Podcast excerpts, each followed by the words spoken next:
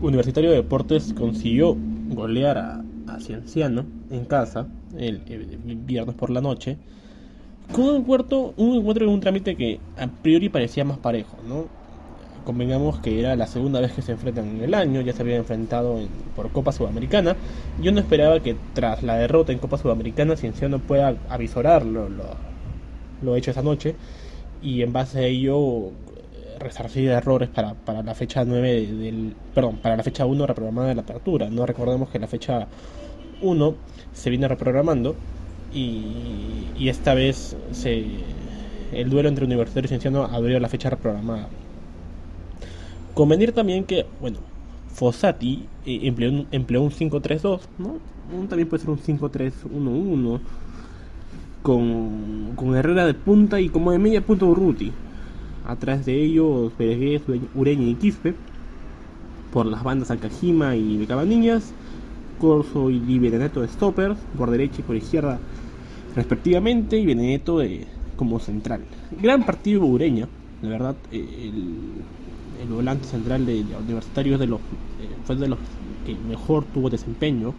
Siempre presto a interceptar los pases y siempre está bien ubicado Eh, es más, tiene una capacidad también para cortar y, no tener la amarilla en todo el partido impresionante, por más que, es, por más que siempre va fuerte al, choque.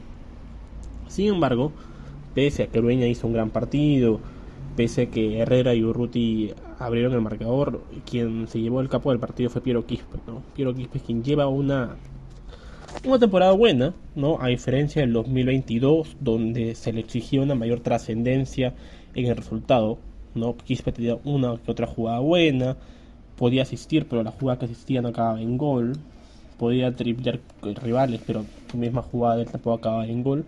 A diferencia de eso en el año pasado, para esta temporada Quispe ha, pasado a tener gol y ser trascendente en el juego. Eh, en tanto, Cienciano en la parte delantera sigue en deuda, ¿no? Carlos Garcés no estuvo en sintonía con el ataque, mucho menos de esa, de esa quien intentaba tirar la pelota adelante y, trepar por la banda, pero nunca le resultó, mucho menos a Sandoval. Y en medio campo a, a Carpio y a Ojeda les costó bastante. Pero mucho más aún le costó a Beltrán y a, a Riojas. Beltrán y Riojas nunca pudieron descifrar aquí marcar si Herrera o Urruti. Y es más, en más de una ocasión, cuando Quispe interceptaba y por el, por el medio, ¿no? Eh, la intención era tumbar a Quispe. Pero se olvidaban de lo principal, que era marcar a los dos delanteros en el área. Es más, esa fue la fórmula en la cual eh, la U termina abriendo el marcador. Eh, resumen, termina siendo un partido cómodo para la U. ¿no? Herrera y Urruti Quispe fueron los, los del encuentro. En tanto, preocupa lo de Cienciano, que, que por, estos, por estos días viene atravesando problemas mucho más complicados aún que los futbolísticos este, problemas con jugadores, ¿no? Este, a lo de Pablo Hurtado se sumó a lo de Yandesa eh, y veamos cómo puede solucionar ello. Porque Cienciano, que no sabe sumar, bueno, que le cuesta sumar en de visita, ahora perdió goleado con la, con la U, hace algunas fechas perdió lado y de visita también no, no pudo sumar.